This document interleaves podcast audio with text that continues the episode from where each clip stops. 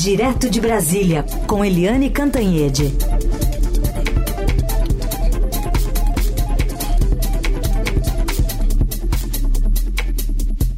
Oi, Eliane, bom dia.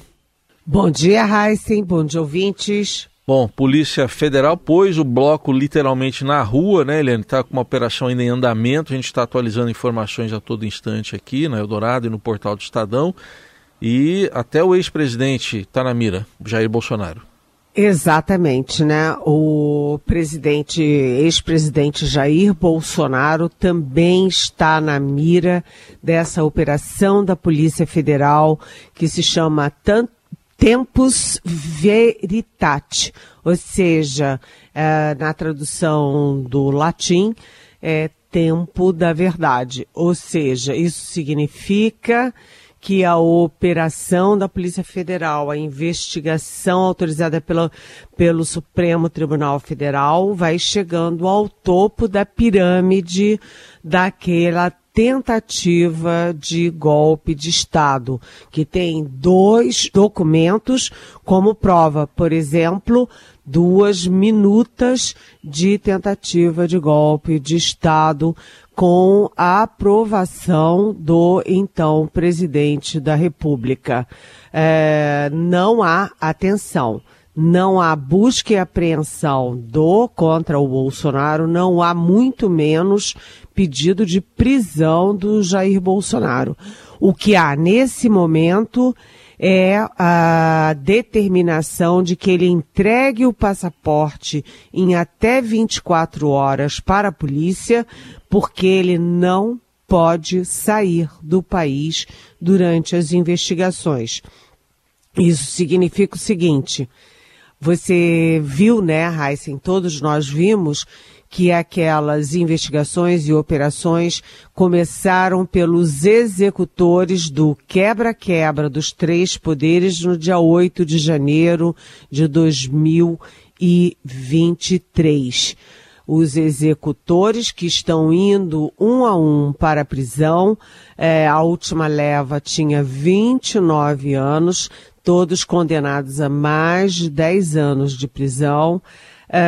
Um, e a gente vai vendo que foi escalando em termos de hierarquia e agora se chega ao topo que era o presidente da República com o passaporte é, tendo que ser entregue porque não pode sair do país.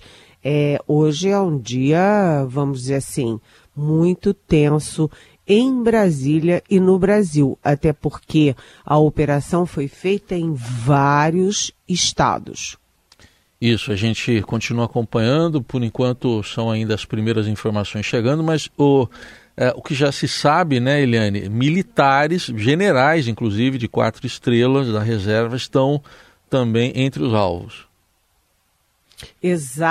Exatamente. É, um, os generais de quatro estrelas, como você diz. O que que significa? Todos do topo de carreira. A mais alta, a mais alto posto da carreira militar, né? Quatro estrelas são os chamados generais de exército. E aí você vê o general Walter Braga Neto, que foi candidato à vice-presidência eh, na chapa do Jair Bolsonaro em 2022, ambos uh, derrotados, que foi também eh, ministro da Defesa, que foi também chefe da Casa Civil. Então, Braga Neto na, no alvo da Polícia Federal. O general uh, Augusto Heleno, primeiro de turma em todos os cursos do generalato uh, brasileiro, né, que foi chefe do GSI, Gabinete de Segurança Institucional, com assento no Palácio do Planalto e o primeiro general a aderir à campanha presidencial de Jair Bolsonaro em 2018. Uh, depois você tem também o Paulo Sérgio Nogueira. Paulo Sérgio Nogueira, que é o menos conhecido deles, é, foi comandante do Exército e depois foi uh, o ministro da Defesa, o último ministro da Defesa do Jair Bolsonaro. Era um oficial discreto, profissional, é, fez um belo trabalho na pandemia, aliás, na contramão de tudo que o Bolsonaro pregava, porque ele, como chefe é, do Departamento de Pessoal do Exército, Paulo Sérgio, instituiu uso de máscara, instituiu é, isolamento é, social, ele fez tudo dentro dos parâmetros da Organização Mundial de Saúde, mas ele também foi tragado pelo bolsonarismo e agora está sendo alvo da Polícia Federal. Ou seja, você tem, uh, tem aí os generais, né, os generais do Palácio do Planalto uh, também alvos da Polícia Federal. Eu queria destacar algo que ninguém está destacando, que teve um dos generais que ficou totalmente de fora. Eram quatro, um ficou de fora. Quem foi? O general Luiz Eduardo Ramos, que também foi é, muito importante é, no governo Bolsonaro, mas aparentemente não se meteu nesse tipo de confusão, golpe de Estado e outras cositas mais. Até agora, o nome do general Ramos não foi citado. Vamos ver como isso evolui, não é? É, general Ramos, que também é lembrado, né, Helene? Estava lembrando aqui que ele foi aquele general ministro na época de Bolsonaro que tomou vacina, disse que tomou vacina da Covid escondido, né? Para não desagradar Exatamente. o chefe. Exatamente, ele tomou. Ele tomou vacina escondido do chefe, é, mas eu troquei uma mensagem de manhã com ele e perguntei, e aí, como é que estão as coisas, né? Tá, é, como é que está o seu caso? E ele disse, sim, tá, ou seja, ele ainda não foi alvo e não se sabe se será alvo de busca e apreensão também. Bom, e nessa lista ainda aos poucos os nomes vão sendo divulgados, né, Eliane? É, é, tem quatro mandados de prisão e dois é, envolvem aí, um é o Felipe Martins e outro o Marcelo Câmara, dois assessores muito diretos do ex-presidente. Exatamente, exatamente. É... E tem um detalhe: um deles, que é o Câmara, simplesmente também é militar.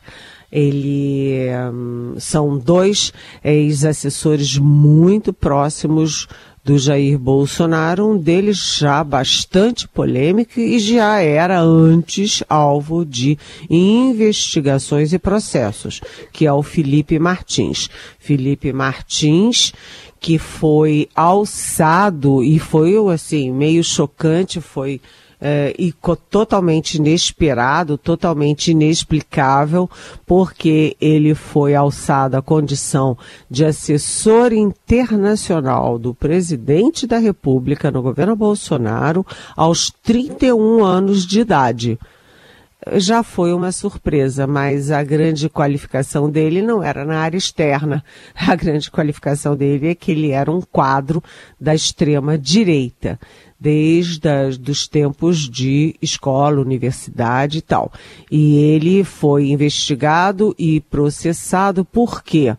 Porque ele estava numa cerimônia institucional atrás do presidente do Senado, Rodrigo Pacheco, enquanto Rodrigo Pacheco discursava é, na frente das câmeras, o Felipe Martins fez um gesto é, da supremacia branca, ou seja, um gesto de viés nazista para as câmeras.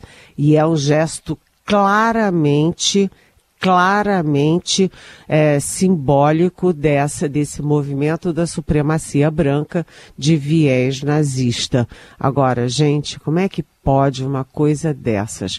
Além de ser criminosa essa atitude, além de ser, sabe, perigosa essa atitude, é de uma infantilidade acima de qualquer compreensão, Nelson. Não é, Heisen? Certamente, certamente. Esse gesto aí muito, muito bem lembrado aí uh, por você, Helene. Estou monitorando também as redes sociais aí do ex-presidente Bolsonaro. A última postagem dele de ontem, em uma passagem por São Sebastião, litoral norte de São Paulo, e dá para ver ali muita gente lá é, cercando o ex-presidente lá na. Ele descreve aqui como Rua da Praia em, em São Sebastião. Então, por enquanto, nenhuma postagem dele é, comentando esses episódios de hoje. É, eu preciso falar um pouquinho do Marcelo Câmara. Ah, pois não. É, o, é, porque eu esqueci, porque o Felipe Martins é tão impactante, né? E o, é, o Câmara é tão desconhecido, mas quem é o Câmara? O Câmara é um coronel do Exército, Câmara foi assessor do Bolsonaro, virou um braço direito do Bolsonaro também. É, ele que era, fazia tudo do Bolsonaro e depois que o governo foi derrotado nas eleições, o Bolsonaro foi derrotado, Braga Neto, etc. Em 2022, o Câmara passou a ser funcionário do PL. É, primeiro, ele foi funcionário uh, do Bolsonaro, porque os ex-presidentes têm direito a uma assessoria paga com dinheiro público. Todos eles têm. E o uh, Câmara passou a ser um desses. Depois, ele aumentou o salário, saindo dessa função para ser funcionário do PL, o partido do Jair Bolsonaro. Lembrando que Uh, o, esse, o Câmara foi preso e o presidente do PL, o presidente do partido, Valdemar Costa Neto, é alvo de busca e apreensão. E ele nem é um caso de é, ineditismo, né? Porque o Valdemar Costa Neto também já teve problemas com a polícia em outros carnavais, é, por causa, por exemplo, de mensalão, petrolão, aquelas coisas todas. Então você vê que, é, além de generais, também Uh, os políticos envolvidos com Jair Bolsonaro estão alvos dessa operação A Hora da Verdade. Muito bem. Eu estou monitorando as redes dos filhos do presidente, né, nos três que são políticos. Nenhum deles publicou nada ainda a respeito, nem Flávio Bolsonaro, senador, nem o deputado Eduardo Bolsonaro e nem o vereador Carlos Bolsonaro. Mas só lembrando, aqui eu falei que ele esteve em São Sebastião. O deputado Eduardo Bolsonaro, que fez uma postagem né, mostrando uma multidão cercando o, o ex-presidente, o pai dele, é, ele falou, ele falando assim, olha no que deu o inquérito da baleia. É aquele depoimento, né? Ele, ele investigado por não se sabe exatamente o que, mas importunar uma baleia. É, isso aí realmente foi um mau passo da justiça, porque cá para nós, com tanta gravidade, tanta tentativa de golpe, joias, vacina, etc, etc, é, ficou ridículo, importunar uma baleia ficou uh, dando chance, dando uh, aí uh, alimentando aquela, aquele discurso do bolsonarismo de que há uma perseguição contra o Bolsonaro. Não há uma perseguição. Você tem depoimentos, tem provas e tem algo essencial, algo fundamental, que é a delação do uh, Tenente Coronel Mauro Cid. O Tenente Coronel Mauro Cid era, é, é, vamos dizer assim, de dentro da casa do Bolsonaro, né? Ele é que era o ajudante de ordens do Bolsonaro e ele está por trás de todas aqueles aquelas investigações, aquelas ações do Bolsonaro. No caso das joias, no caso da venda das joias, no caso das vacinas, no caso de vazamento criminoso eh, de operação sigilosa da Polícia Federal, enfim, por trás de tudo tem lá o Mauro Cid. E o Mauro Cid fez a delação premiada e o Mauro Cid é o carro-chefe de toda essa operação de hoje. Seguimos com o jornal Eldorado, análise política direto de Brasília com Helene Cantanhede. Helene, agora para falar do presidente Lula, que está em Minas é, e daqui a pouco participa até de uma cerimônia para anunciar investimentos no Estado. É, exatamente, né? Uh, o presidente é, Lula, ele está fazendo essa investida nesse início de ano e nesta semana num reduto eleitoral importantíssimo que é o Sudeste. O Sudeste tem simplesmente 42% dos votos uh, de todo o país. 42% é quase metade dos votos do país. E o presidente Lula está uh, percorrendo os três estados chaves, que são São Paulo, Rio de Janeiro e hoje Minas Gerais. Lembrando que os três estados são governados ou por bolsonaristas ou por quem apoiou Jair Bolsonaro no segundo turno, que é o caso do Romeu Zema de Minas Gerais, e o presidente Lula ganhou por uma diferença muito pequena, 50,2% dos votos em Minas Gerais, e ele perdeu é, tanto no Rio quanto em São Paulo.